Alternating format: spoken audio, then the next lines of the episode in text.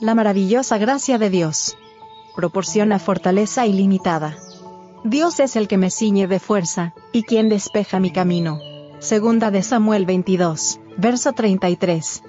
Escasa idea tenemos de la fuerza que adquiriríamos si nos pusiéramos en contacto con la fuente de toda fuerza.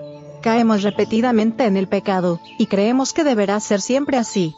Nos aferramos a nuestras debilidades como si fueran algo de lo cual debemos estar orgullosos. Cristo nos dice que debemos poner nuestro rostro como pedernal si queremos vencer. Él llevó nuestros pecados sobre su cuerpo en un madero, y por el poder que nos ha dado, podemos resistir al mundo, a la carne y al demonio. No hablemos, pues, de nuestra debilidad y falta de eficiencia, sino de Cristo y de su fuerza. Cuando hablamos de la fuerza de Satanás, el enemigo consolida más su poder sobre nosotros. Cuando hablamos del poder de poderoso, hacemos retirar al enemigo. Al acercarnos a Dios, Dios se acerca a nosotros. Mensajes para los jóvenes. Página 103. La palabra del Dios eterno es nuestra guía. Por medio de esta palabra hemos sido hechos sabios para la salvación. Esta palabra debe estar siempre en nuestros corazones y labios. Escrito está debe ser nuestra ancla. Los que hacen de la palabra de Dios su consejera comprenden la debilidad del corazón humano, y el poder de la gracia de Dios para subyugar todo impulso no santificado.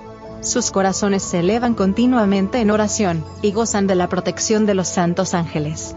Cuando el enemigo irrumpe como inundación, el Espíritu de Dios levanta bandera contra él. Hay armonía en el corazón debido al impulso producido por la preciosa y poderosa influencia de la verdad.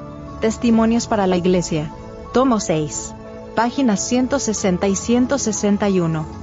Debemos estar más familiarizados con nuestras Biblias. Podríamos cerrar la puerta a muchas tentaciones si supiéramos de memoria pasajes de las Escrituras. Pongamos vallas al camino de las tentaciones diabólicas con un escrito está.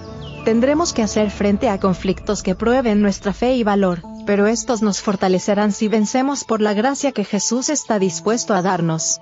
Pero debemos creer, debemos asirnos de las promesas sin dudar. Fe por la cual vivo. Página 10.